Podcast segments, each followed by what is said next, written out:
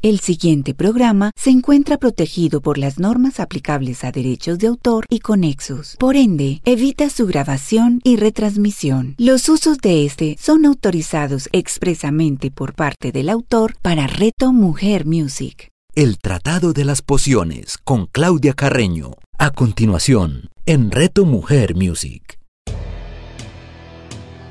Hola, un saludo para todos los oyentes de Reto Mujer Music. Soy Claudia Carreño y estamos en el Tratado de las Pociones, un espacio dedicado a la aromaterapia y al eneagrama. Este programa se transmite los domingos cada 15 días a las 9 y 11 de la mañana con repetición a las 6 y 8 de la noche, solo acá en Reto Mujer Music. Bueno, quiero contarles que esta temporada de El Tratado de las Pociones termina en el siguiente programa. Entonces, vamos hoy a concluir con todo este tema de los aceites vegetales y en el próximo programa, que es del fin de temporada, pues haremos un resumen de todo lo que vimos en esta segunda temporada, eh, les indicaré algunas de las preguntas más frecuentes que me hicieron y bueno, les recordaré dónde pueden encontrar los programas para que los escuchen en diferido. les cuento que yo he estado escuchando algunos de estos programas para poner unos subtítulos y son cosas muy chéveres las que se han hablado acá, eh, que vienen desde sus preguntas y desde los temas de actualidad que vamos tratando. Bueno, vamos a terminar la última parte de los aceites vegetales y vehiculares. La, la semana pasada estuvimos hablando de la tabla comedogénica, que es esa clasificación que nos dice cuáles son esos aceites que van desde 0 hasta 5, los que están en 0 o números bajitos, son los que no obstruyen los poros, que son menos densos, más indicados para pieles, eh, para pieles, digamos, eh, más, más grasosas. Y los de clasificación 5 son para pieles más secas. Bueno, voy a seguir entonces para que nos rinda bastante con los aceiticos que nos faltan. Hay muchísimos más, pero pues acá tomé los más conocidos o más importantes. Vamos con el aceite de germen de trigo. El, el de germen de trigo junto al aceite de argán es de los que contiene más antioxidantes y es muy nutritivo. Es idóneo para esas pieles muy castigadas y más maduras o pieles muy resecas. Por ejemplo, hicimos una mezcla para un amigo que tiene una piel muy reseca debido a que tiene un problema de tiroides y parece ser que le ha funcionado muy bien. Incluso debo preguntarle cómo va con esta mezclita. Eh, da muy buen resultado en el tema de tratamientos de arruga porque da elasticidad y alta nutrición se extrae directamente del trigo. Es muy rico en minerales, oligoelementos, vitaminas y aminoácidos esenciales. Hay que tener cuidado porque algunas personas son alérgicas al trigo. Luego está el aceite de avellanas. Es ligero, de muy fácil absorción, también es astringente, por lo que es buenísimo para pieles grasas. Muy eficaz cuando hay inflamación cutánea, protege, regenera, tonifica las pieles muy secas, dermatitis, psoriasis, entre otros. O sea, este aceitito es bien, bien especial. Luego está el de sésamo, que se utiliza muchísimo más para masajes. Es muy suave, es compatible con todo tipo de piel, se utiliza también para tratar el reuma, artritis, afecciones circulatorias, psoriasis, eczemas, cuando hay músculos engarrotados, incluso si le mezclamos, por ejemplo, aceite de gaulteria, de romero, estos que son antiinflamatorios, vamos a tener un excelente resultado. También puede servir como base para masajes de rostro, de vientre, de la región sacra. Siempre que vayamos a usar aromas florales, es muy bueno mezclarlos con el aceite de sésamo. Luego está el de rosa mosqueta, que es un aceite muy regenerante para la piel. Es buenísimo cuando trabajamos estrías, cuando trabajamos arrugas, cicatrices, eczemas, quemaduras, ya sea por fuegos solares, para regenerar los tejidos después de sesiones, por ejemplo, de cobaltoterapia o incluso sesiones de radioterapia. Este aceitito interviene en la piel regulando los mecanismos de cicatrización y ayuda mucho a la síntesis de colágeno, que es responsable de la desaparición de las arrugas. Entonces, buenísimo para temas de rostro. Hay que tener mucho cuidado con rosa mosqueta porque encontrar el aceite de, este, de buena calidad es difícil. Sospechemos de aceites demasiado económicos porque además tiene un olor fuerte, pero cuando uno lo huele y le huele demasiado fuerte, más bien descartémoslo. Eh, vamos a este que ya no es un aceite sino una manteca, es mucho más densa, la manteca de karité. Eh, tiene una textura firme, pero cuando se aplica en la piel al calor se derrite. es muy nutriente, suavizante, hidratante, conserva la piel tersa, elástica. Eh, la podemos encontrar cuando uno la busca, normalmente no aparece con el nombre Karité, sino Shea Butter, y realmente es un nombre en inglés, entonces la pueden encontrar así. Eh, también protege la piel de radiaciones UV, eh, y si lo ponemos con aceite de sésamo, vamos a hacer una especie de pantalla solar. Es muy indicada para piel sensible, muy seca y también para el cuero cabelludo. Yo, por ejemplo, que tengo unas líneas de expresión bastante marcadas en la frente porque hablo con muchos gestos, me aplico en las noches, eh, antes de mi rutina de yoga facial, me aplico un, un suero de aceite de argán con salubel, que es uno que tiene, yarro, eh, que tiene perdón, rosa, helicris o sándalo, y le pongo también unas gotas de yarropom, me lo aplico en toda la cara, hago mis masajes y luego refuerzo en la frente con manteca de karité de una marca que se llama Color Organics, que es aquí de Medellín, pues del Oriente, una marca súper buena de una persona que, que, es, que es muy, muy tesa en toda esta parte de aromaterapia y de productos sobre todo para el rostro. Y tiene además esa crema de karité, tiene células madre, entonces es buenísima. Color Organics se llama.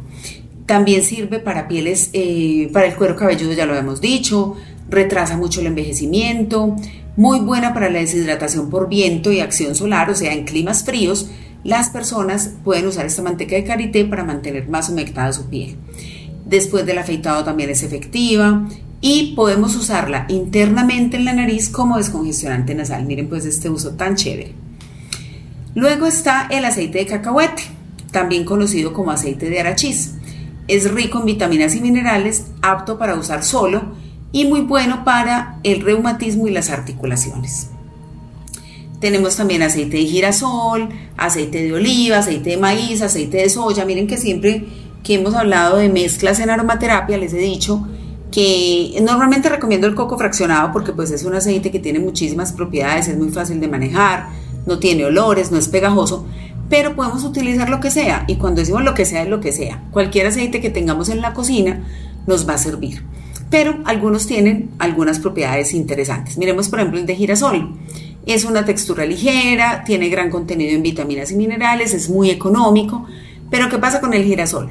Que tiende a oxidarse muchísimo, entonces cuando yo me hago un masaje con este aceite, mi ropa y digamos el sitio donde hago el masaje empieza a oler a frito, como a empanadita. Entonces no es muy bueno por ese motivo, pero nos va a servir en algún momento que lo necesitemos. Luego está también el de oliva. Eh, ¿Qué pasa con el de oliva? Es muy, muy bueno porque el de oliva tiene unas propiedades curativas buenísimas, pero es pegajoso, el olor es fuerte, eh, no es muy lubricante porque no desliza muy bien. Pero normalmente yo a la gente le digo, use aceite de oliva. ¿Por qué? No porque sea el mejor, sino porque en casi todas las casas hay aceite de oliva. Entonces es muy fácil que la gente eh, pueda utilizar lo que tienen a mano. Este lo podemos usar también cuando hay piel muy seca, irritada, psoriasis, eczemas y lo podemos mezclar con otros aceites para que mejore la lubricación. También está el aceite de maíz, que es un aceite de textura ligera, es nutritivo, tiene vitaminas y minerales, es barato, sirve para todo tipo de piel. Luego está el de soya y es un aceite bueno, pero hay que tener cuidado porque si no es de muy buena calidad se vuelve rancio muy pronto. Es nutritivo, se absorbe con rapidez, es un aceite muy económico. Bueno, luego tenemos la familia de los oleomacerados, que son aceites por infusión. Entonces, son sustancias que son solubles en grasa o también se llama extracto lipídico y tiene muy buenas propiedades dermatológicas y cosméticas. Entonces son, por ejemplo, el de caléndula, por ejemplo, el de manzanilla. Esto es tomar la flor o la hierba y macerarlo en aceites vegetales básicos. O sea, realmente yo no le puedo sacar a la florecita de caléndula grasa, pero sí puedo cosechar el material herbal, se deja secar, se mete en aceite de oliva, sésamo, soya o el que ustedes quieran, se mantienen unas semanas en, un lugar que no sea, que no sea oscuro, eh, eh, perdón, que sea oscuro, y ellos van a ir soltando esas, esas propiedades de los pétalos. Luego, cuando ya los pétalos empiezan a decolorarse, se retiran, los pétalos son las hojas, los reemplazo por nuevos y ya estamos monitoreando que ese aceite de base vaya adquiriendo la intensidad que se requiere. Ese aceite además absorbe las propiedades de la planta y con sus propiedades básicas pues es un excelente curativo para las pieles. Comparten muchos aceites esenciales, eh, muchas propiedades del aceite esencial, perdón, de la misma planta. Por ejemplo, si yo lo hiciera de manzanilla, un óleo macerado de manzanilla, pues voy a tener que es un aceite antiinflamatorio, me sirve por ejemplo para la parte digestiva, pero eh, pues realmente no se utiliza tanto como para reemplazar la planta, sino para complementar algunas propiedades. Es muy bueno para estos óleos macerados para masajes faciales y corporales. Eh, con estos, por ejemplo, se obtiene el aceite de hipérico, el de caléndula, el de árnica, el de amapola, el de aloe. Bueno, y vamos a ver aquí algunas de las propiedades. El de caléndula, por ejemplo, es, nos ayuda mucho a regenerar los tejidos. Ya sabemos que la caléndula es muy cicatrizante, pero de caléndula no hay aceite esencial. Normalmente de caléndula encontramos cremas, encontramos aceites, y es precisamente porque el rendimiento de la caléndula cuando se somete a altas temperaturas para poder extraer el aceite esencial no es bueno. Entonces se utiliza más bien como óleo macerados.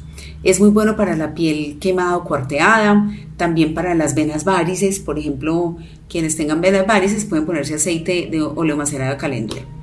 El hipérico es muy bueno para hacer masajes en el pecho, cuello, muñecas, cuando estamos con depresión o decaimiento o con situaciones, digamos, más emocionales. Combina muy bien con el aceite esencial de palma rosa, de lavanda y la anilán, todos ellos de propiedades muy relajantes. Normalmente el hipérico se utiliza para relajar. Bueno, esos eran los óleos macerados. Están los hidrolatos aromáticos. El hidrolato es el agua destilada que se separa del aceite esencial, o sea, es vapor de agua que vuelve y se condensa y se recoge al final del proceso de destilación. Los hidrolatos contienen los compuestos volátiles solubles en agua y proceden propiedades eh, terapéuticas y cosméticas. Es más o menos aromático según las plantas destiladas, ya que se carga de moléculas aromáticas en el proceso de destilación y contienen bajo forma naturalmente disuelta ciertos compuestos aromáticos. O sea, no es realmente un aceite esencial, pero tiene muchas de las propiedades del aceite esencial. Los verdaderos hidrolatos son escasos, se tienen que adquirir en distribuidores de confianza, por ejemplo, esta marca Color Organics que les cuento tiene el hidrolato de romero buenísimo, que es excelente para la piel, y normalmente se comercializan como productos elaborados añadiendo agua destilada, al agua destilada unas gotas del aceite esencial. O sea, yo podría, por ejemplo, tener una agüita destilada, eh, tener, echarle gotas de romero y decir que eso es un hidrolato. Pero realmente eso es un falso hidrolato. No es lo mismo, no se obtienen los mismos resultados que cuando se hacen por proceso de destilación. La mejor manera para ver si un hidrolato es falso o no es agitar la botella que lo contiene. Y si aparece mucha espuma, nos dice que es un falso hidrolato. Bueno, algunos tienen propiedades muy interesantes, pero hay algunos inconvenientes que dificultan su empleo y es que, por ejemplo, no, la industria aromática no se interesa mucho por el hidrolato, entonces hay muy poquitos que realmente se comercializan porque pues no son muy rentables. Lo otro es que la fecha de caducidad es muy bajita, o sea, un hidrolato se me echa a perder rápido porque tiene mucha agua. Entonces, a veces le ponen conservantes o pequeñas cantidades de alcohol para que dure un poco más y pues ahí tendríamos un efecto que no es el deseado. Sin embargo, hay algunos que sí se consiguen, vamos a verlos acá porque son muy ricos.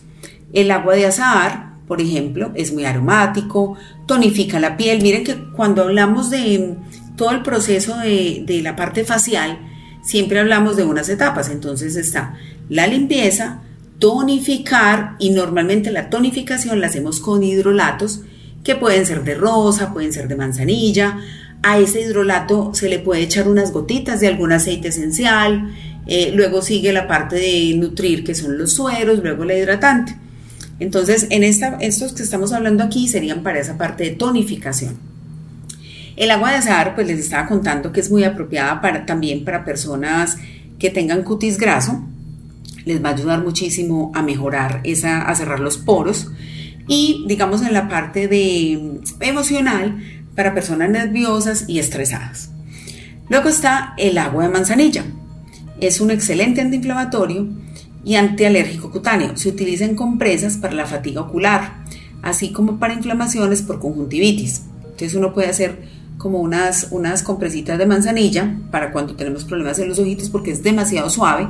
La manzanilla incluso uno la puede utilizar con bebés recién nacidos. Y en estética para pieles frágiles y con tendencia muy alérgica. Luego está el agua de rosa, es muy perfumada cuando no ha sido extraída por solventes y es mucho más perfumado que el que se extrae en Francia, pero, pero también nos sirve. Es un excelente tónico, es relajante, regenerador cutáneo, se aconseja pulverizarlo sobre la cara y es muy bueno para pieles secas. Un gran porcentaje de las aguas de rosa del mercado son una mezcla de laboratorio, entonces igual hay que tener cuidado. Normalmente yo le recomiendo a la gente prepare su propia agua de rosa, se consigue unas rositas, ojalá orgánicas, pones a hervir los pétalos y ahí te queda esa infusión de rosas que en la nevera te puede durar por ahí unos 10 días. Luego está el, el óleo macerado de aloe vera. Bueno, este iba más en, los óleos macerados, se me fue por acá en el listado, pero todo se lo voy a contar.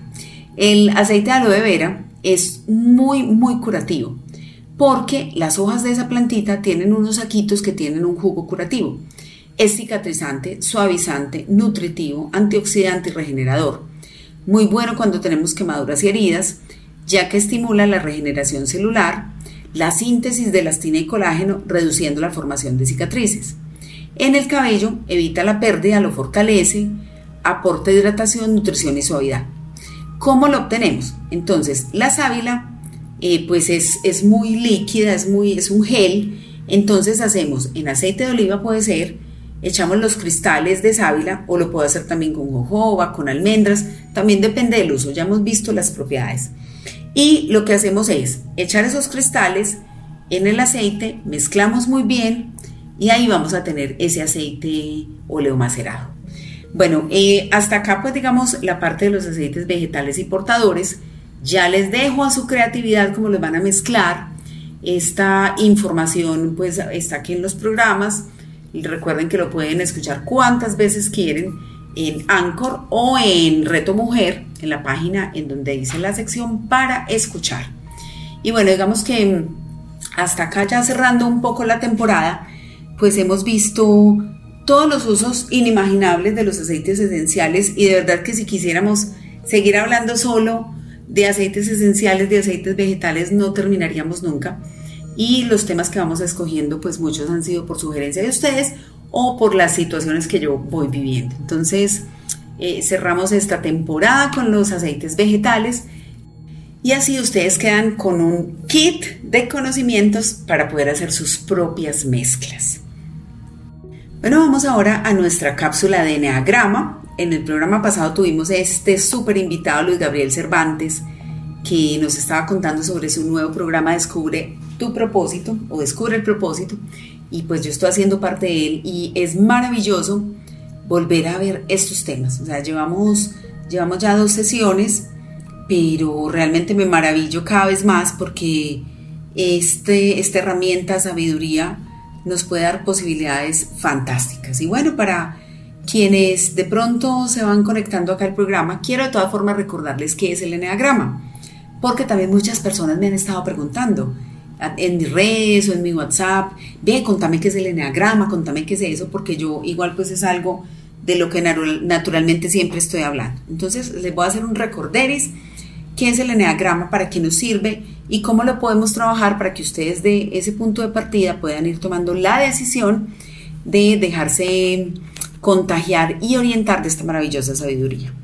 Bueno, el eneagrama ante todo es un instrumento de autoconocimiento, que nos permite descubrir cómo somos en realidad, realizar un viaje de autodescubrimiento, entender por qué actuamos de una determinada manera, tropezamos una y otra vez con la misma piedra, porque yo soy, actúo y me muevo por ciertos impulsos, me encasillo en actitudes que se repiten una y otra vez y que reconozco como distintas a las de otra persona, pero me resulta difícil hacerlo de otra manera.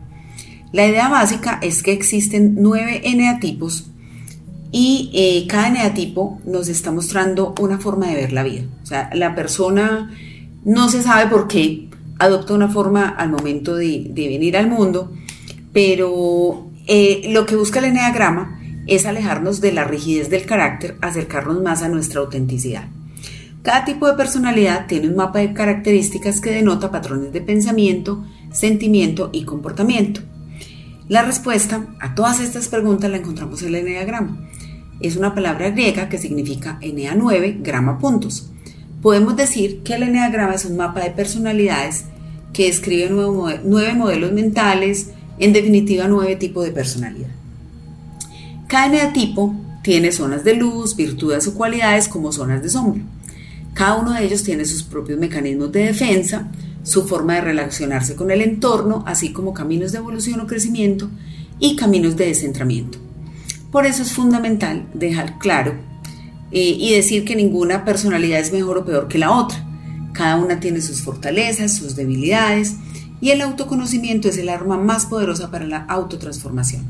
Si yo reconozco cómo soy, con lo mejor y peor de mí mismo, lo acepto, estoy en el punto de partida ideal para evolucionar, mejorar y transformar todo lo que no me gusta de mí, me hace sufrir o provoca rechazo de mi entorno.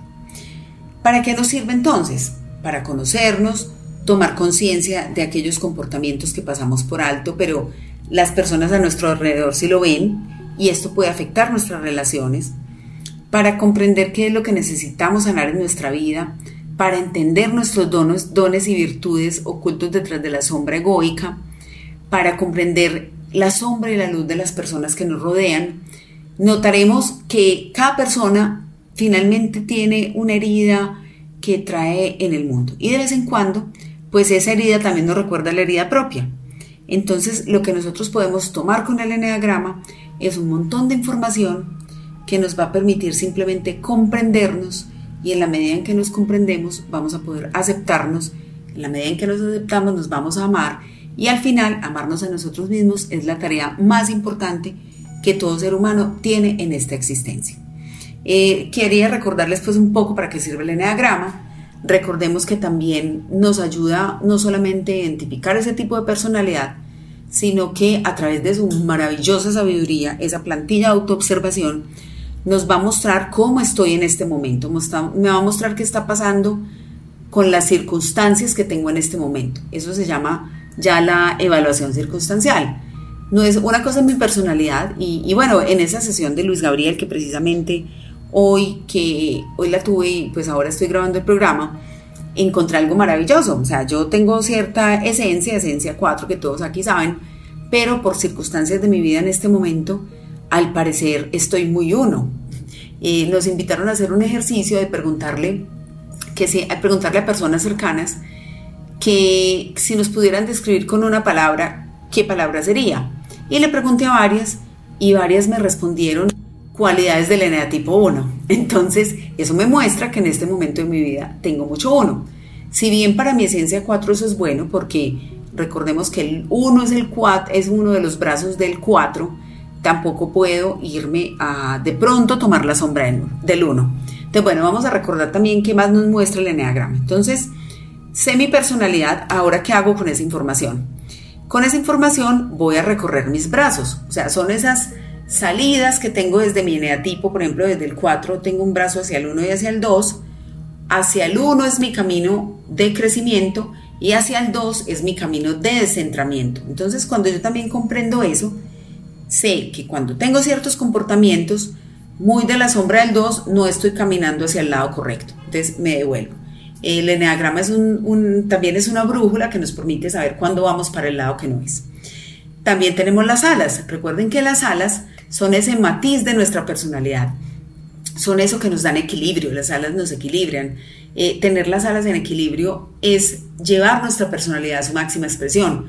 Vuelvo a mi ejemplo. Mi ala 3, o sea, yo soy un enea tipo 4, que muchos pueden eh, tildar de hipersensible, de dramático, pero mi ala 3 es la que me ha hecho superarme y mi ala 5 es la que me ha hecho tener la fuerza para profundizar en temas, por ejemplo, como el mismo eneagrama y poder llevarlos con un matiz diferente de la aromaterapia al mundo. Entonces, estamos con los brazos, estamos con las alas. También hablamos de los ejes de equilibrio. Esos ejes de equilibrio y ejes de polaridad que son los que nos van a mostrar por dónde comenzar. ¿cierto? Nosotros vemos cómo estoy en este momento, qué personalidades están predominando en mí, pero entonces, ¿qué hago? ¿Cómo supero esos bloqueos? Voy a mis ejes de equilibrio, voy a mis ejes de polaridad, los ejes de equilibrio me van a mostrar cómo están en mí los elementos, agua, tierra, fuego, eh, aire y luz, que también tienen que ver con nuestro hacer, nuestras relaciones, nuestra imagen, eh, también la fuerza, como la fuerza tiene que ver con la salud. Y los ejes de equilibrio nos van a mostrar, mostrar cómo estoy en el ser, tener, hacer, comunicar y estar. Toda esta información es la que nos muestra por dónde arrancar ese camino de crecimiento para superar esos bloqueos que tengamos. Y bueno, estas son algunas de las cosas maravillosas que nos trae el Enneagrama. Los invito también, anímense a hacerse una sesión de Enneagrama conmigo para que ustedes puedan ver cómo están en este momento, poder desarrollar lo mejor de su personalidad, lo que requieren para dar ese siguiente paso en el proceso evolutivo que todo ser humano tiene. Bueno, llegamos ya al final de este penúltimo capítulo de la temporada del Tratado de las Pociones. Muy feliz de poder haber compartido, haber tenido esos invitados maravillosos. Les recuerdo mis redes para que me envíen sus comentarios o preguntas. En Instagram, mi esencia vital Claudia Carreno. En Facebook, mi esencia vital. En Anchor, el Tratado de las Pociones, pueden encontrar los capítulos de la primera y segunda temporada, al igual que en la página de Reto Mujer Music, en la sección para escuchar. Bueno, espero estarlos contagiando de mi pasión con la aromaterapia. Anímense para usarla, para que tengan más armonía y bienestar físico y emocional de dentro hacia afuera. Y con el eneagrama, anímense a conocerse para que puedan transformarse. Soy Claudia Carreño, esto es El Tratado de las Pociones, solo acá en Reto Mujer Music. ¡Chao! El Tratado de las Pociones con Claudia Carreño. Escúchala de nuevo en 15 días, solo en Reto Mujer Music.